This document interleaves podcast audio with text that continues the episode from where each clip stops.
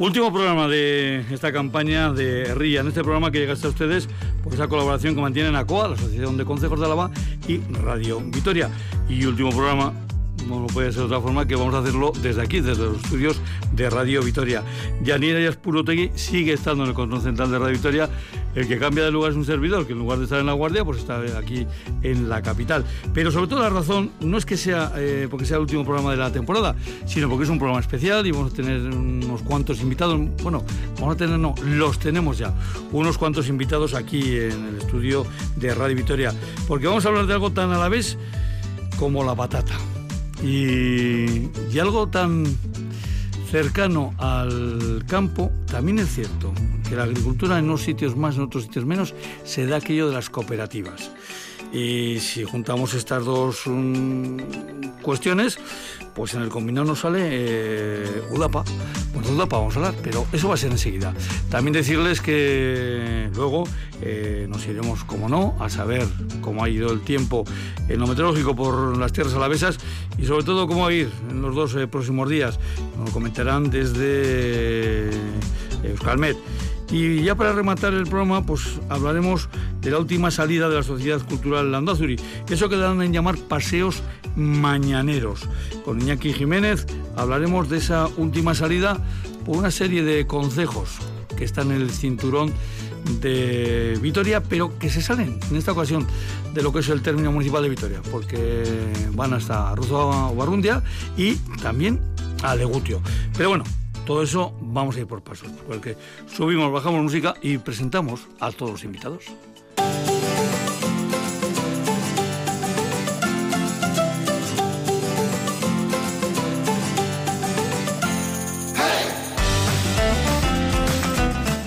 Bueno, yo os voy a presentar alguna. Nayara López Duralde. Arrachaldeón, buenas tardes. Ahora, ahora, ahora sí, ahora. Eh, ahora sí, ahora, se, se, oye. Ah, ahora, sí. Eh, digo, mm, claro, porque como son tus invitados, pues lo lógico es que los, que los presentes tú. presento. Bueno, bueno, pues, vamos, pues vamos poco a poco, eso es, eso es. Venga, empezamos con Roberto Ruiz de Infante, ¿vale? Que él es el antiguo director general de, de UDAPA. Arrachaldeón, Roberto. Arrachaldeón, buenas tardes. Encantado de estar aquí con todos vosotros y con todos los oyentes. Gracias. Al lado de Roberto tenemos a Alfonso Sáez de Cámara, que es el actual director general de UDAPA. Arrachaldeón. Arrachaldeón. Es que ricas con ella. Vale, en el otro lado seguimos con Sergio Lasarte, que es el presidente de UDAPA. Arrachaldeón, Sergio. Arrachaldeón, Nayera. Y aquí a mi lado tengo a Sara Martínez, técnica del Departamento de Innovación de UDAPA. Arrachaldeón, Sara. Arrachaldeón. Qué bonita voz tienes Sara, oye, ¿te has fijado? Vamos a comenzar por ella, vamos a comenzar. Porque antes de entrar en materia, eh, Sara, aquí hay algo que hay que cumplir una ficha. ¿Cuál es tu segundo apellido? Mi segundo apellido es Cabero. Martínez Cabero. Martínez Cabero. El primero es precioso, ¿eh? El, primer apellido es, vamos, de, de, de, de poner marco. Hombre, claro que sí. Yo tengo en casa un, marco con, con, apellido, con apellido Martínez. Yo también. Eh, otra segunda pregunta que hacemos es si tú estás vinculada, si tienes algo que ver con algún consejo a la vez. La verdad es que no. A nada que lo pienses, seguramente te saldrá más de uno. ¿Tú crees? Sí. No sé igual de dónde trabajas, eh, sí, no, o por alguno que pasas para ir a trabajar.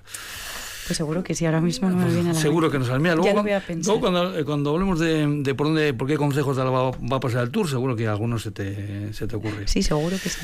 Sergio, ¿y tu segundo apellido? Ruiz de Mendoza. Ese sí que me suena como a la vez, ¿verdad? Ese es más, sí. más, eh, más, sí. más a la vez. Yo creo que tengo todos a la vez. Todos que, a la vez. ¿Y vinculado a un consejo? Sí, Estarrona. Estarrona, bueno, pues ya igual ya Sara igual le sí, por ahí ya, ya también ya, paso de vez en cuando.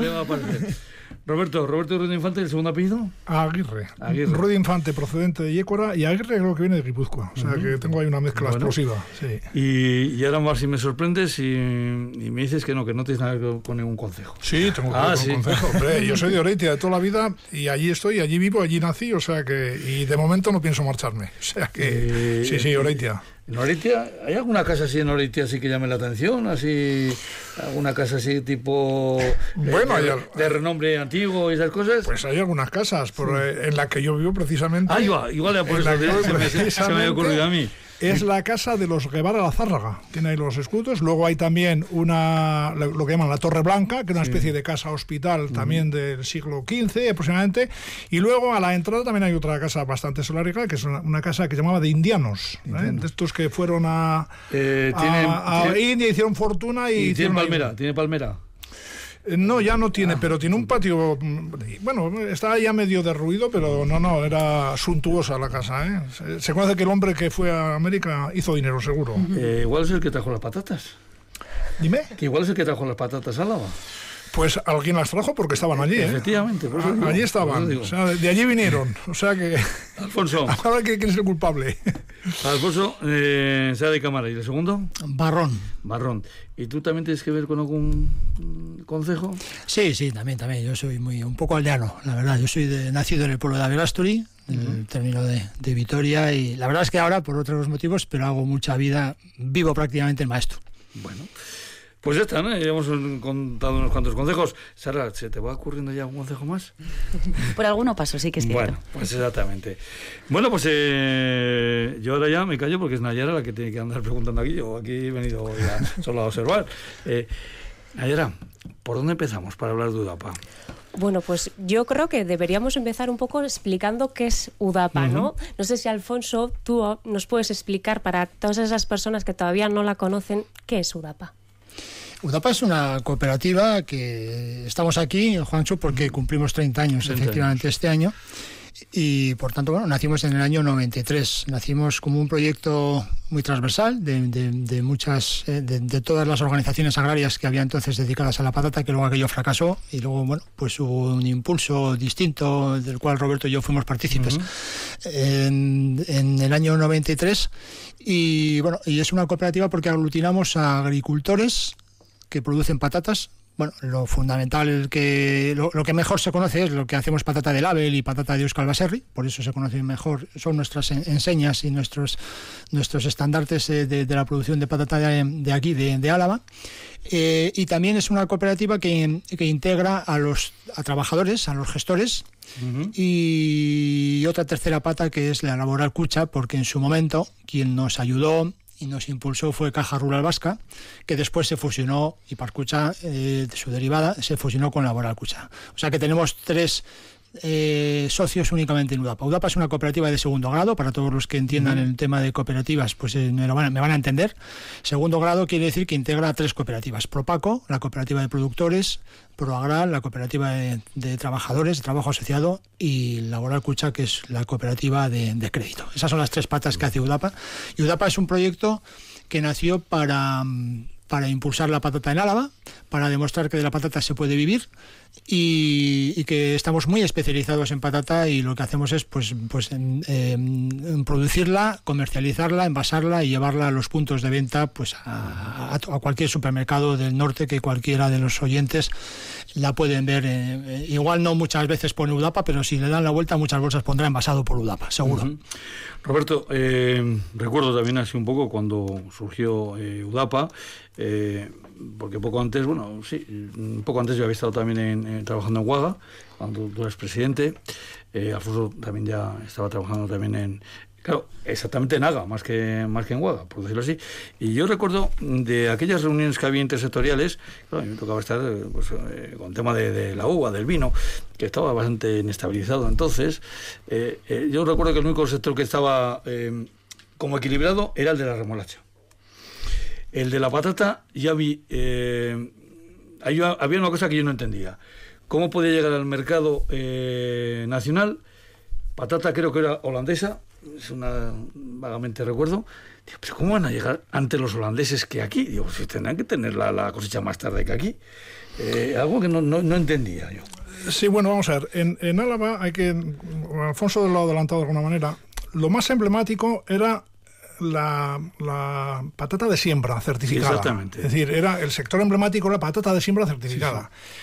Había tres eh, entidades, eh, que era pues Agrupal, eh, Ocon, que todavía sigue en Bernedo, y lo que eran los servicios agropecuarios de, Caja Vital, eh, que también hacían patata. ¿eh? que estaban aquí mismo. Sí, estaban en sí. Entonces, ¿qué pasa? Que, bueno, en aquel momento, estamos hablando, claro, estamos hablando de cuando estamos en la boga poco antes.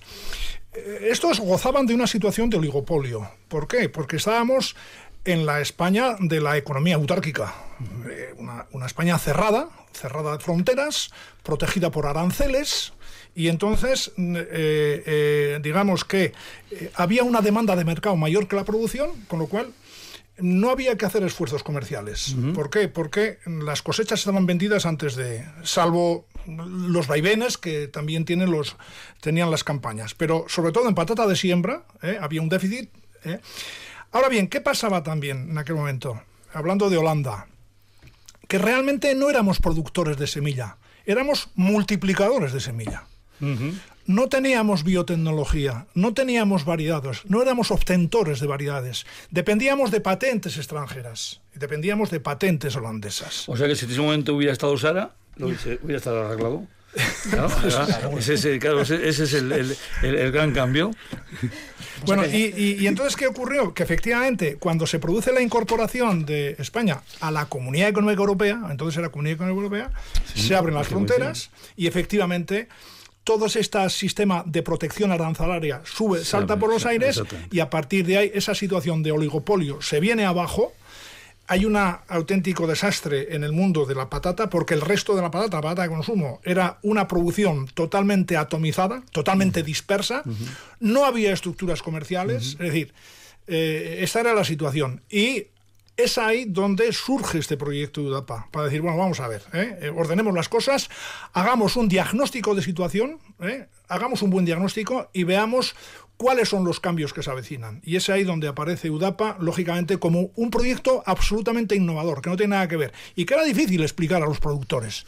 ¿Por qué era difícil? Porque la gente no se, estaba, no, se no se daba cuenta de que las cosas que se habían hecho ya no servían para nada lo que se, se, estaba haciendo ya no valía, sino que había que innovar. Y este es un poco, digamos, el, la tarjeta de presentación del nuevo proyecto UDAPA. Hay un campo, eh, yo lo suelto para algunos eh, que quieran hacer igual, tal vez algún doctorado desde diferentes vías, porque pueden ser eh, sociológicas, económicas y desde muchos ángulos, de lo que supuso para la agricultura en general entrar en el mercado común europeo porque era, mm, bueno, aquello era la, panacea, aquello iba a ser, me van a permitir los oyentes, la leche.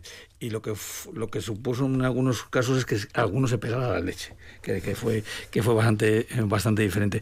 Pero eh, seguimos, ¿eh? seguimos, seguimos.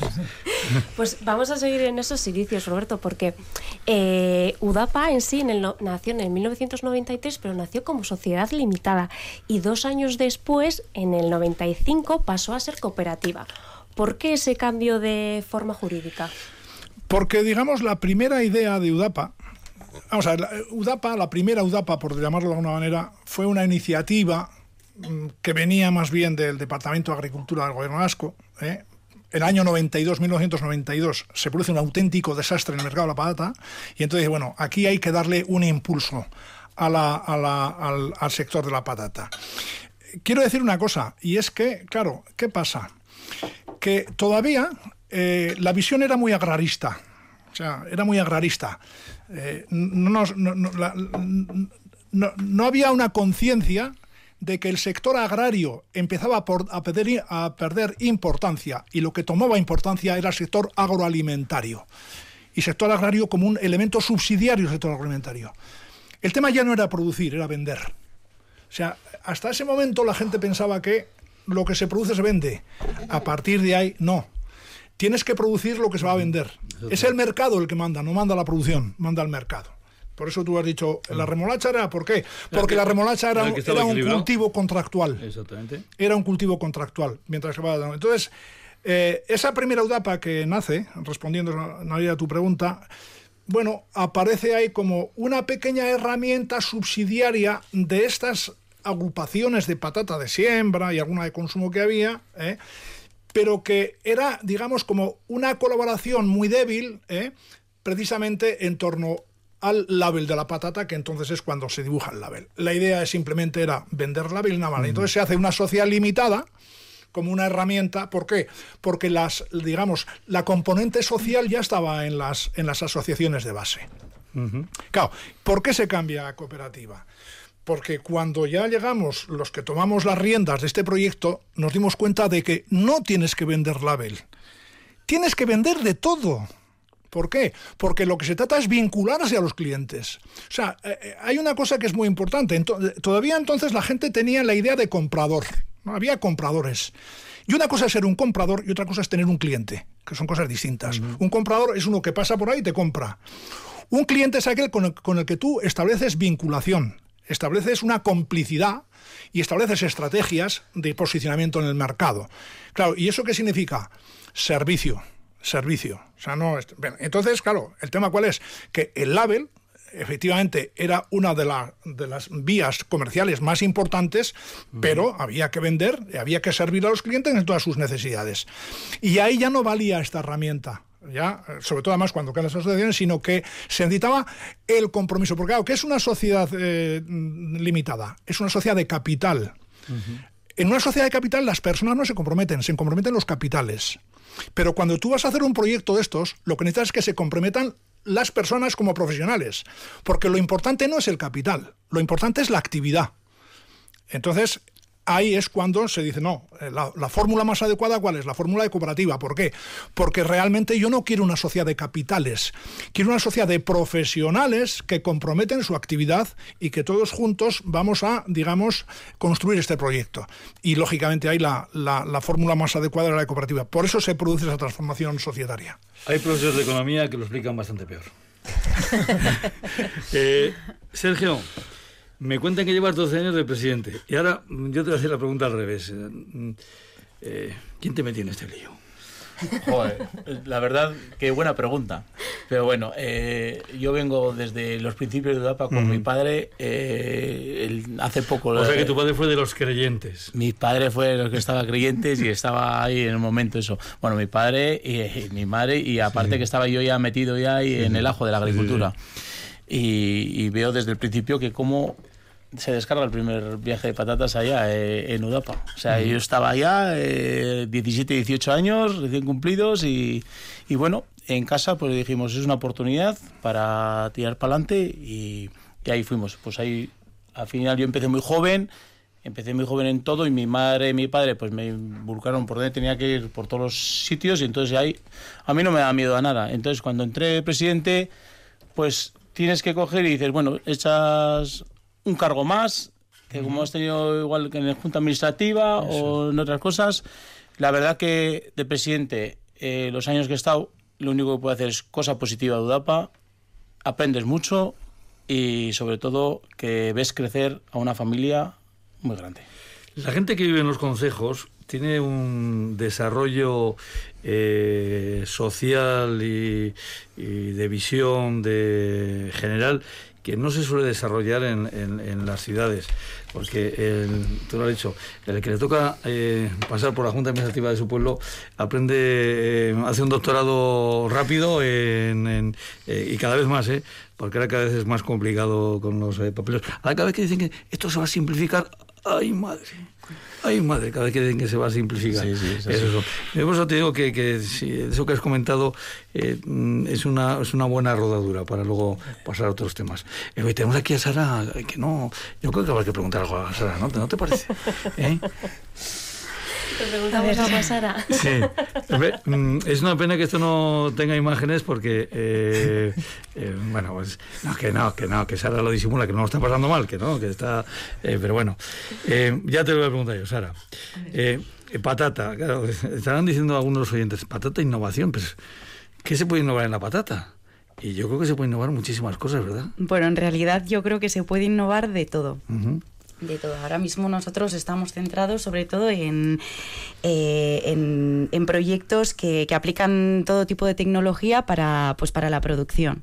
Entonces estamos en proyectos, bueno, pues de todo tipo, desde, pero siempre un poco orientados a, a utilizar información de esta nueva tecnología que nos ayuda a producir de una forma, bueno, un, poco diferente, entre comillas, porque porque bueno, vamos a, o, la intención es, es, producir de una forma eh, pues simplificando costes o reduciéndolos, eh, pues ajustándonos mucho a la normativa europea que está cambiando constantemente y nos van quitando productos o nos van permitiendo otros, eh, intentando pues medioambientalmente también ajustarnos un poco a, lo nuevo que va llegando y con todo ello nunca olvidar la, parte de, de la calidad y la cantidad, que es lo que nos interesa, claro.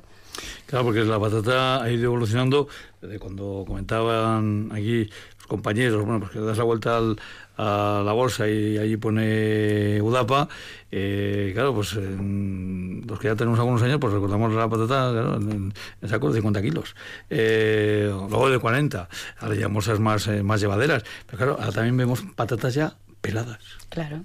Eh, eso es innovación, ¿no? Claro, todo ese tipo de cambios se van viendo y, y, es un poco adaptarse también a, las nuevas necesidades que tiene el consumidor. Y, y, las nuevas, bueno, los nuevos requisitos que, que, nos van poniendo. Entonces, bueno, adaptarse, adaptarse a todo, adaptarse a, adaptarse a morir. Entonces hay que, hay que dar alternativas y salidas. Nayara es que no lo comenté al principio, que es nuestra corresponsal de, en Arrián en la llenada. Y Nayara, ahora te pregunto a ti, tú también sabes algo de esto de la patata, ¿no? ¿Eh? Sí, sí, algo sé, algo ¿Vas aprendiendo? Sí, sí, sí. A ver, yo mucho lo traía de casa, ¿eh? Y es que yo también vengo de una familia de, agricultores y a mí me tocaba agachar el riñón. y, bueno, me sigo tocando ahora en menor medida porque cada vez sembramos menos patatas, es una pena, pero así es. Y, y sí, yo ya venía con la lección aprendida, así que vamos, cuando me dio la oportunidad de, trabajar en UDAPA, pues la verdad es que, entré muy ilusionada y, con muchas ganas. Alfonso, ¿cómo ha cambiado esto de, eh, eh de que se, siembra menos patata?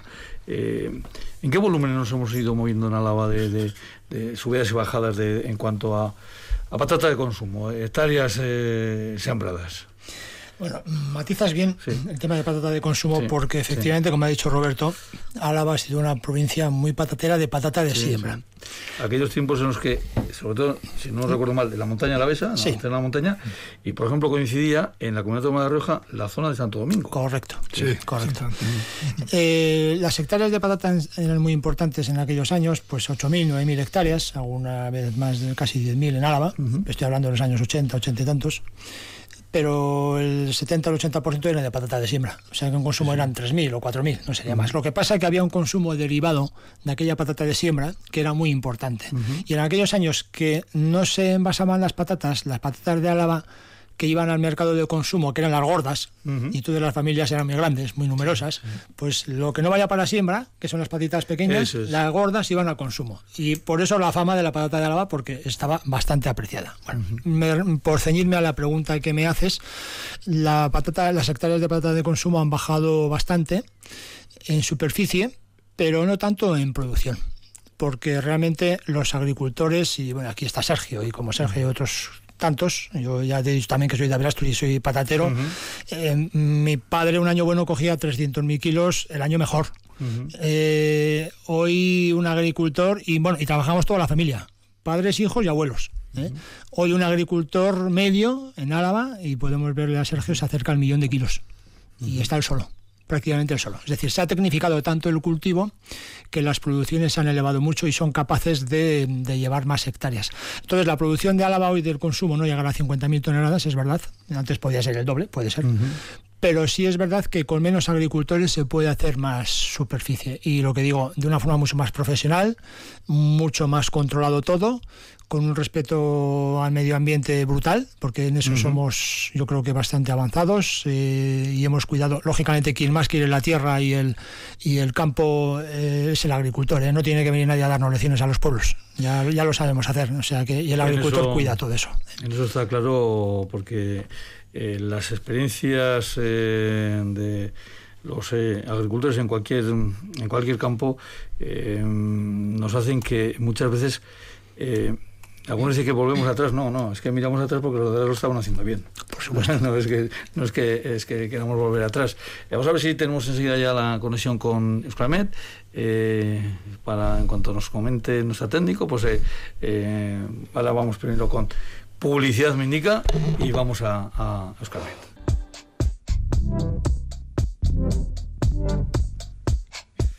Pues creo que está por ahí Olas. Príncipe, Olas, ¿estás por ahí?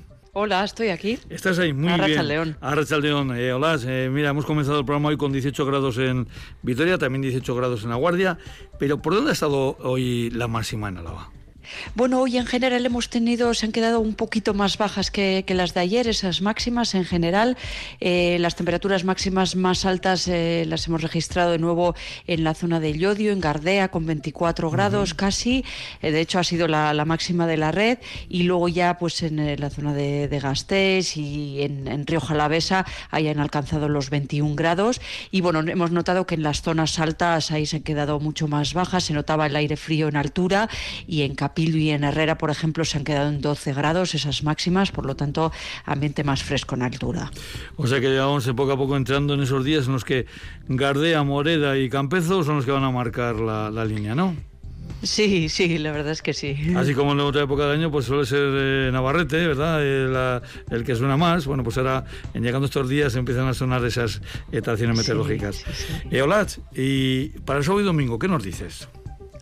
Bueno, em, seguiremos con una situación muy similar ¿eh? durante el fin de semana. Esta noche nos volverá a rozar un frente que ya se acerca desde el mar, por lo que mañana seguiremos con abundantes nubes bajas.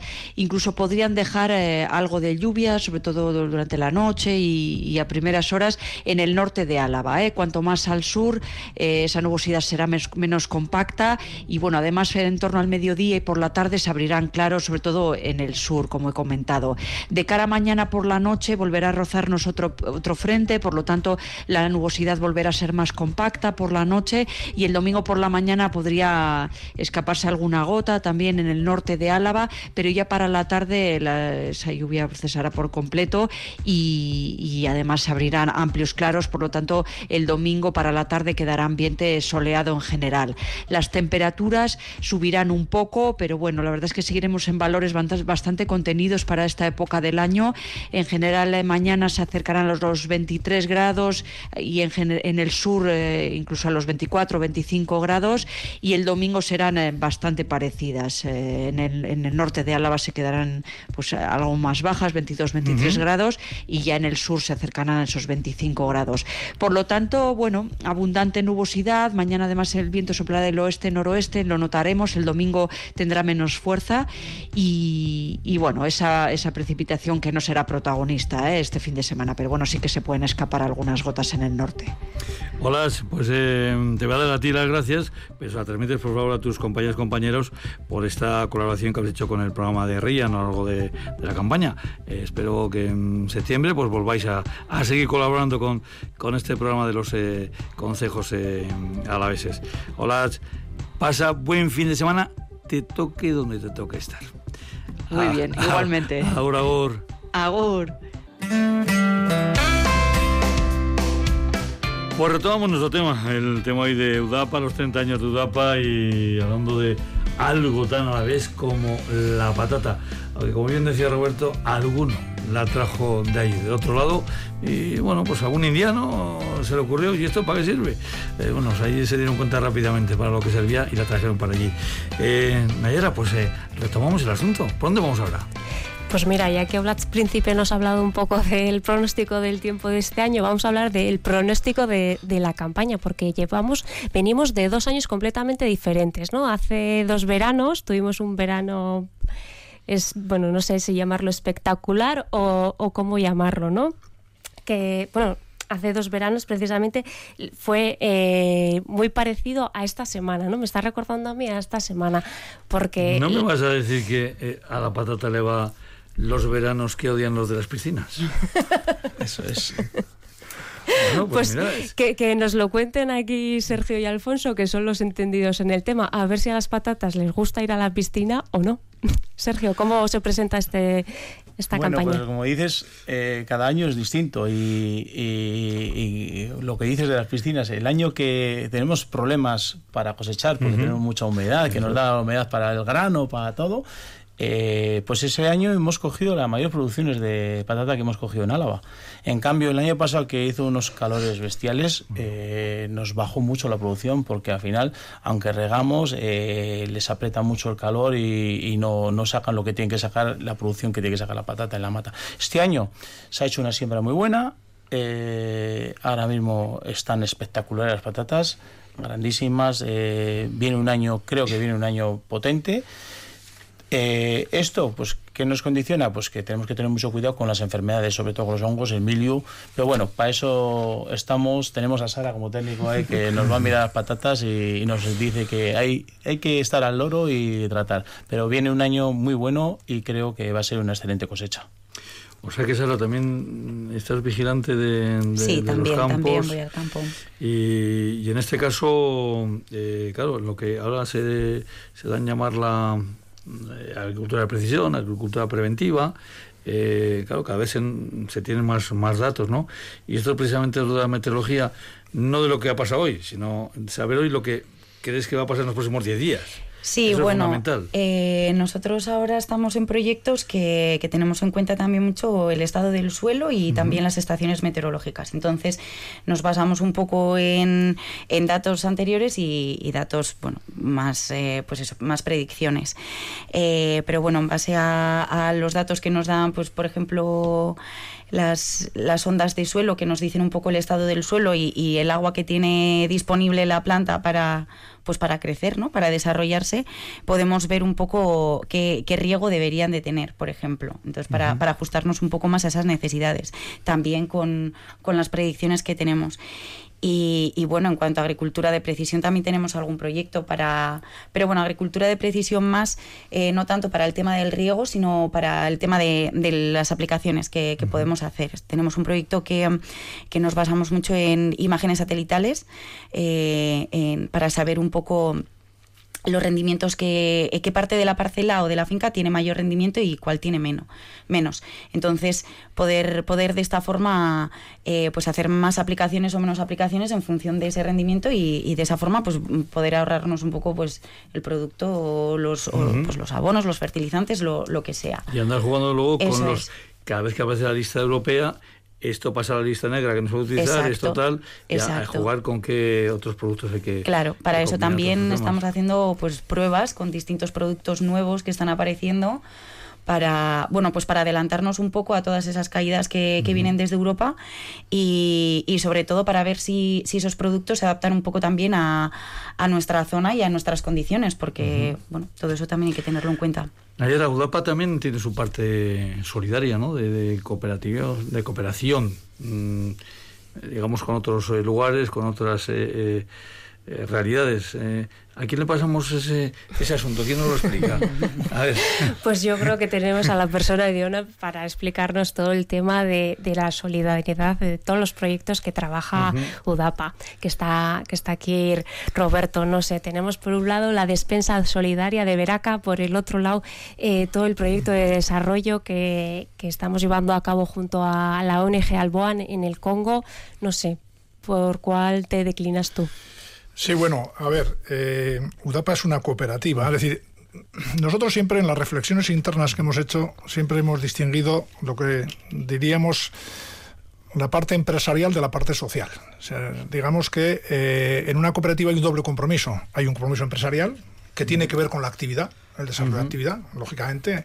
La cuenta de resultados tiene que salir, todas estas cosas, pero el fin último de una cooperativa es un fin social, ¿no? De hecho, se llaman eh, empresas de la economía social, Y eso por un lado. Y por otro lado, siempre hemos entendido la, cooperativa en términos de cooperación, es decir, un sentido de, digamos, 360 grados, ¿no? No es, no es una cooperación solamente endogámica, sino que, digamos, que la cooperación también hay que exportarla de alguna manera. Y hay a partir del año 2012, efectivamente, 2012, empezamos ya a hacer, digamos, pequeños pinitos de, en el mundo de la cooperación. ¿no? ¿Por qué? Porque entendíamos que teníamos cosas que podíamos, que podíamos, que había un know un conocimiento, ¿eh? que podíamos eh, con ese, y, que además había un compromiso, que podíamos ayudar a otros. A partir de aquí, bueno, año 2012, entramos en colaboración con Alboan, ¿eh? Eh, y ahí nos, eh, digamos, eh, nos comprometimos, establecimos una alianza con Alboan para un desarrollo cooperativo en la República Democrática del Congo, en la zona del Bajo Congo, eso pues nos requirió hacer viajes y... ¿Hay que, ¿Qué es lo que mandáis? Bien. patata no no no no no no no, no tiene que ver más con digamos con el tema de organización, valores, sentido cooperativo, gobernanza, dirección, es decir, eh, digamos que se trabajan en varios, en varios eh, campos. Un campo es, digamos, transmisión de conocimiento. Ojo, transmisión de conocimiento de ida y vuelta, ¿eh? porque también recibimos, digamos, hay, un retorno de este conocimiento. el tema de acompañamiento, el tema de reflexión también, ayudamos con, con Alboan al tema de la reflexión y con todo lo que es la cooperación al desarrollo. ¿eh? Había, lógicamente, una parte de financiación y luego también hemos trabajado en la parte de sensibilización, o sea, toda esta serie de cosas. Pero sobre todo hay una cosa que es muy importante que, que dices, bueno, ¿no? esto de la, del cooperativismo, bueno, eh, se puede evaluar de la misma manera en todos los espacios de, distintos. Pues sí, es decir, al final eh, si aquí el cooperativismo es un hecho diferenciador, cuando lo trasladas a otro espacio que es absolutamente, distinto, también se ve que cooperar y, los proyectos cooperativos eh, establecen, digamos, ese elemento diferenciador. De hecho, en estas cooperativas del Congo, que es, un grupo cooperativo, eh, en una zona muy deprimida, eh, a lo largo de los años hemos visto cómo los, las personas, las familias que se han ido vinculando al proyecto cooperativo han, marcado diferencias en términos de, progreso, de bienestar, de satisfacción respecto a las familias que no se han, eh, digamos, eh, comprometido con estos proyectos.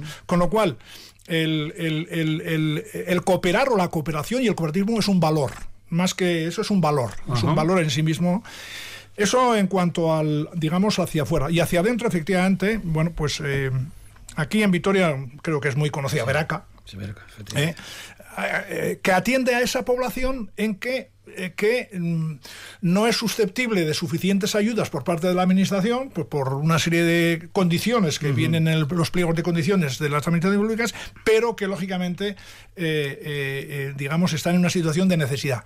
Y en concreto se está colaborando, y se lleva colaborando también desde el año 2013 o 14, no sé exactamente, con lo que se llama el, el economato solidario, que es, bueno, pues es, es un economato en el que, ojo, eh, no, eh, es decir, lo que se hace en ese proyecto son lo que se llaman precios de venta diferenciados en función de la disposición económica que tienen las familias. ¿eh? Es decir, eh, en función de si una familia tiene más o menos recursos, paga los productos más o menos. ¿eh? Pero incluso cualquiera de nosotros podríamos ir a comprar. Lógicamente, en nuestro caso, tendríamos que pagar el pleno precio porque no somos necesitados, seamos claros. ¿no? Pero bueno, se hace esto. Y con eso colaboramos de dos maneras. Hay una, hay una suministro de patatas digamos, a precio de saldo. Y por otro lado, también pues hay una ayuda en términos financieros porque, lógicamente, es un, es un economato deficitario. ¿no? Bueno, pues de esa manera también. Es decir, al final, eh, en conclusión, ¿cuál es el tema? El tema es que el, el, tema de cooperativismo y el tema de cooperar, eh, y si tú eres una cooperativa, eh, más allá de cualquier otras circunstancias, que sí son, ¿no? no deja de ser un compromiso permanente hay una cuestión de filosofía, podríamos decir. Eh, se os está diciendo esto muy corto, ¿verdad? Aunque, aunque no sepáis, aunque no lo intuís, llevamos ya 41 minutos. A que no pensabais que esto iba a ser tan, tan rápido.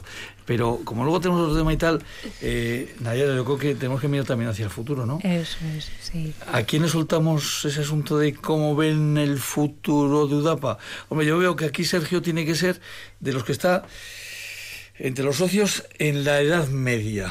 Quiero decir, que tiene que haber más gente más joven, evidentemente, porque si no, mal vamos, pero seguramente habrá unos cuantos que son más veteranos que tú, ¿no?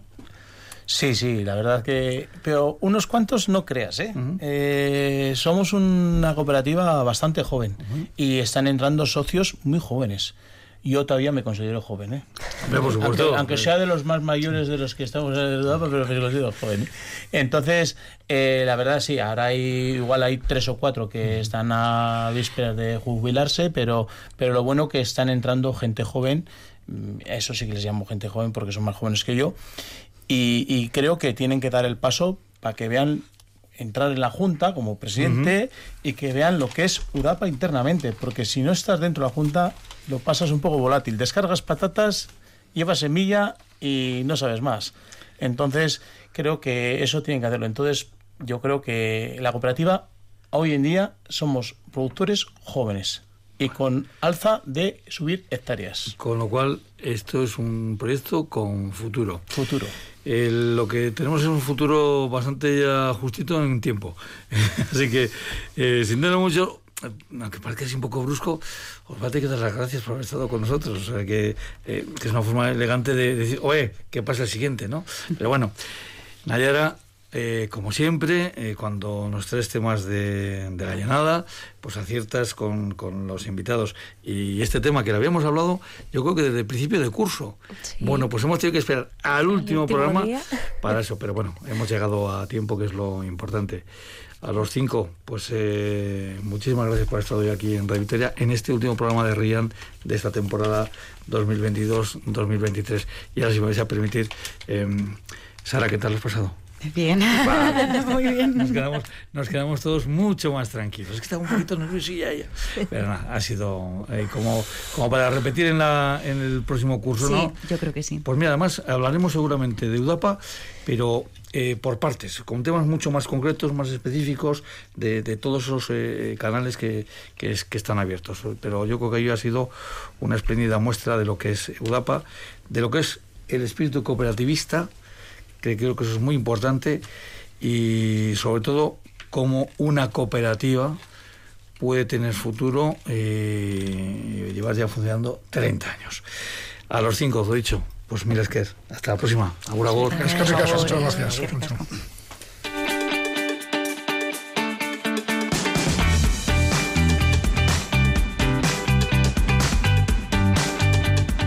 Errían, programa de la Asociación de Concejos de Álava en Radio Vitoria, la voz de nuestro territorio.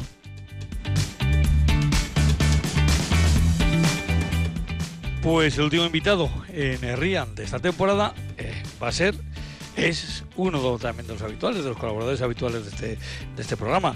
Iñaki Jiménez, Arracha muy buenas tardes. Arracha León, muy buenas, ¿qué tal estamos? Muy bien, que me han dicho que se van mañana ustedes a hacer el último paseo también de esta temporada con la Sociedad Cultural Landazuri y en estos paseos llamados paseos mañaneros 2022-2023, este sábado ya 1 de julio, fíjate lo que son las cosas, eh, eh hablamos ya del mes que viene, aunque solo sea mañana. Eh. eh la primera parada en San Antolín, en Urbina de Urbina. ¿Qué tiene, ¿Qué tiene este punto para que lo hayáis elegido de salida en este último paseo mañanero? Pues mira, este paseo íbamos a haber hecho tres pueblos, eh, Urbina, Luco y Betolaza. Al final hemos añadido otro porque como es el último de la temporada, ya el año pasado hicimos para finalizar la temporada una comida y este año pues hemos querido hacer lo mismo y vamos a comer en Villarreal y entonces hemos añadido Legutio para terminar la, los paseos de esta temporada. Muy bien, pero empecéis, como decimos, en Urbina, en, San Antolín. En Urbina, en San Antolín. San Antolín tiene una particularidad en Álava, en la diócesis de Victoria, porque es la única iglesia dedicada a esa advocación. O sea que, bueno, pues tiene esa curiosidad. La verdad, eh, los cuatro pueblos que vamos a visitar eh, tienen todos una particularidad un poco especial que no creo que la sepan muchos de los que van a ir. O sea que lo dejo ahí un poco en la incógnita para animar a la gente a que nos acompañe. ¿eh? Pero esta pues, tiene esa, que es la única iglesia dedicada a San Antolín, que bueno, era un santo eh, algunos lo confunden con algún otro, eh, eh, está un poco entre la leyenda y la realidad, pero ahí lo dejo. Bueno, ahí vais a dejar más en Urbina, vais a dejar los coches y luego vais a hacer un pequeño paseo, kilómetro y medio aproximadamente, nos comentáis, hasta Luco. Y en Luco, ¿qué, ¿cuál va a ser vuestro objetivo principal? Exacto, bueno, Luco es una iglesia muy bonita y una de las mm, en origen de las más antiguas de Álava, porque no en vano tiene un pie de altar que apareció casi de casualidad, ¿eh? entre unos escombros y tal, y resultó ser una pieza muy valiosa del prerrománico mm, datada en el siglo X, XI, según Micaela Portilla, que bueno, se llevó una sorpresa enorme cuando le llamó el bueno de Zoilo Calleja, diciendo que se había encontrado ahí una cosa que no sabía identificar. Así que, bueno, pues también tiene una cosa interesante. ¿eh? Y eso que Zoilo de estas cosas sabe un rato. Eh, pero esas, esas eh, en Luco es también una de esas iglesias dedicadas a San Martín de Tours. San Martín, sí. Mm, exactamente, un santo muy repartido por la geografía alavesa. Sí, mm, bueno, hay que, sobre todo desde en lo que es el Camino Santiago, porque San Martín de Tours, eh, bueno, aunque no murió en Tours, eh, en Tours le hicieron obispo y murió muy cerquita de Tours. Y bueno, pues eh, efectivamente, como dices, hay, hay 30 iglesias con esa advocación en la provincia, o sea que es un tema importante, es una de las cinco advocaciones más comunes en nuestra provincia. En Lesa concretamente tiene también en, dedicado el templo a, este, eh. a, este, a este santo. Exacto. En Leza, Bueno, dedicáis a San Martín, en este caso ya eh, a Luco. Eh, en Luco, lógicamente volvéis a estas ruinas donde habéis dejado los coches. Ahí vais a coger de nuevo los coches y vais a ir hasta Betolaza. Eh, que tampoco es muy lejos, pero bueno, pero hay que aprovechar, digamos, para aprovechar la jornada, pues hay que echar mano de los coches, sobre todo para no dejarlos por ahí tirados, los coches, ¿no? Exacto, exacto. Antes de ir a Betolaza, lo que haremos es pasar por el fantástico hotel que han hecho ahora en lo que era la casa natal de Bernal Díaz de Luco, que era bueno, ahí también hay algunas dudas, porque hay algunos que dicen que no nació ahí, sino en Sevilla, o, algunos otros dicen que en Huelva.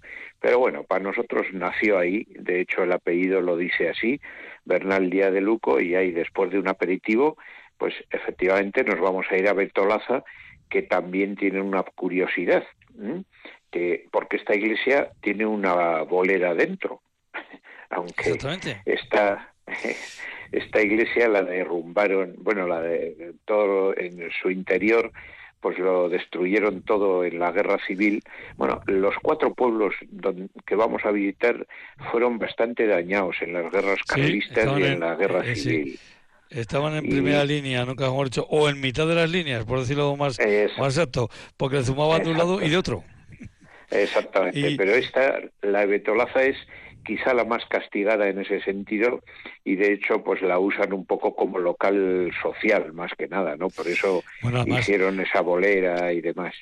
La, la bolera eh, se parará cuando haya actos religiosos, digo yo, porque si no, vaya vaya ruido, ¿no? Que, que, se no, pero es que eh, no... en lo que es el templo, diríamos, eh, ahí no hay culto desde 1960 Ah, entonces, por eso han hecho ahí y la usan. Esta es una iglesia dedicada a la Asunción, ¿verdad? A la Asunción, sí. La, usan un poco pues como almacén y como tal, y entonces lo que hicieron es la portada y demás lo han, la han puesto como si fuera un marco del altar, que no hay, un retablo, y la han puesto en lo que era la sacristía o la casa cural mejor, ¿no? Y es donde ahora es una capilla, que es donde dicen habitualmente las misas y demás. ¿eh? Entonces, mm, porque el retablo mayor se lo llevaron a Valencia, está en una iglesia de, Valencia. Esas cosas que pasaban. Eh, aquí luego ya vais a ir a, ya a comer tranquilitos a Legutio, Exacto. Eh, y vais a visitar ya por la tarde la iglesia, de, en este caso, o el templo dedicado a San Blas. A San Blas, efectivamente. Eh, lo, hemos preparado así porque así eh, en esas dos horas pues para que se pasen un poco los efectos de, de lo poco que vamos a beber en, la comida y demás, ¿no? Y haremos una última visita ahí a San Blas, que de San Blas solo hay dos iglesias en la diócesis. Una está aquí y la otra la tenemos en Alegría de Ulanzi. Entonces, pues bueno, a pesar de que él tiene un retablo también de prestado, porque el, vino de otro pueblo a la vez, de Sojo, pero bueno, vamos a ver porque es muy interesante esa, esa iglesia en cuanto a arte eclesiástico. ¿eh? Bueno, pues lo que son las cosas, eh, mañana vais a visitar cuatro localidades, cuatro templos, cuatro referencias, eh, cuatro consejos, pero vais a estar en dos municipios. Exactamente. Exactamente. vais a empezar por Legutio o Villarreal Vais a terminar en, Villarreal. Ahí vamos, a, vamos a acabar. Sí, pero ahí vamos a acabar. Pero, pero vais a pasar por eh, o Barrundia. Arrozo o Barrundia, efectivamente. ¿eh? Bueno, eh, así terminaremos la temporada. Vamos a acabar. Yo suelo hacer siempre un, un documento con toda la documentación y tal que les entrego a los que vienen a acompañarnos y al final lo recojo en un librito que, bueno, espero que salga en septiembre y, bueno, solo se va a poder adquirir ahí en la sociedad Landazuri, o sea que todo el que esté interesado pues puede llamar y, ir encargándolo ya, ¿eh? O sea que, pues eso, Eso, eso haremos, Iñaki, porque es una forma de eh, aprender también, entre otras cosas, geografía alavesa. Eh, porque a veces, eh, el otro día lo contábamos precisamente con la em, eh, alcaldesa de Aspárrena, pues que hay que explicar que es Aspárrena, que es Araya, que nadie busque el pueblo de Aspárrena, que no lo va a encontrar, pero sí el municipio de Aspárrena. Y en estos casos, pues suele pasar también algunas de estas cosas parecidas, que uno piensa que el pueblo que está a kilómetro y medio está en el mismo municipio y no, ya se ha pasado de municipio. Exactamente. Eso es. Exactamente. Iñaki, pues Jiménez de la Sociedad Cultural Landazuri, pues eh, muchísimas gracias por haber sido un año más colaborador de este programa de RIAN y seguro que en la próxima campaña de RIAN pues vuelve a aparecer por aquí, por la antena. Sí, hombre, ahí estaremos. Ay, porque dos meses pasan muy rápido. Feliz verano a todos los oyentes y nada, animarles a esta última excursión y a la temporada siguiente. ¿Eh? que será muy interesante. Animarles a todos los oyentes a seguir recorriendo Álava también en verano. Exacto. Y aquí un abrazo. Agur, agur. Un abrazo para vosotros también. Agur. Bueno, pues como veo que andamos eh, bien de tiempo, les puedo decir que este fin de semana pueden aprovechar yendo a fiestas de Délica, eh, en Amárita, en Bóveda, eh, también en, en Bernedo, en Hermoa, en Tres Puentes. Eh, se pueden acercar hasta la Feria de las Moscas, eh, también podéis ir a Matauco, pueden ir por supuesto a Alda, a El Burgo, al bosque en Zuya, Sugachi, con ese tema de la luz en el bosque que hablábamos el otro día. En fin, que también pueden pasarse por la Gran con las eh, previas, que pueden pasarse por, por el frontón de Villanova de Valdegovía. Hay un montón de actividades en nuestros pueblos, en nuestros consejos. Ténganlo en cuenta. En Sanidad de Buradón, con visitas teatralizadas en fin, un montón de cuestiones. Y este verano, pues eh, que usted lo pasen bien. Lo que sí vamos a hacer es una cosa. Esta mañana... Eh, se despedía Amélie, esa forma elegante y singular de hablar de cine con profundidad. Se confesaba ella hija radiofónica de Jesús Ramón eh, Díez de Unzueta. Yo también soy hijo radiofónico de, de Cherra. Hoy despedimos esta campaña de RIA. Espero y deseo que este proyecto se vuelva a abrir eh, la próxima campaña, ahí en el mes de septiembre, y a ser posible que sea con la voz que tiene que llevar este programa de Rian, que no es otra que la de Unai Ugarte. Esta temporada un servidor ha sido un parche con el que se ha pretendido que el programa siguiera vivo.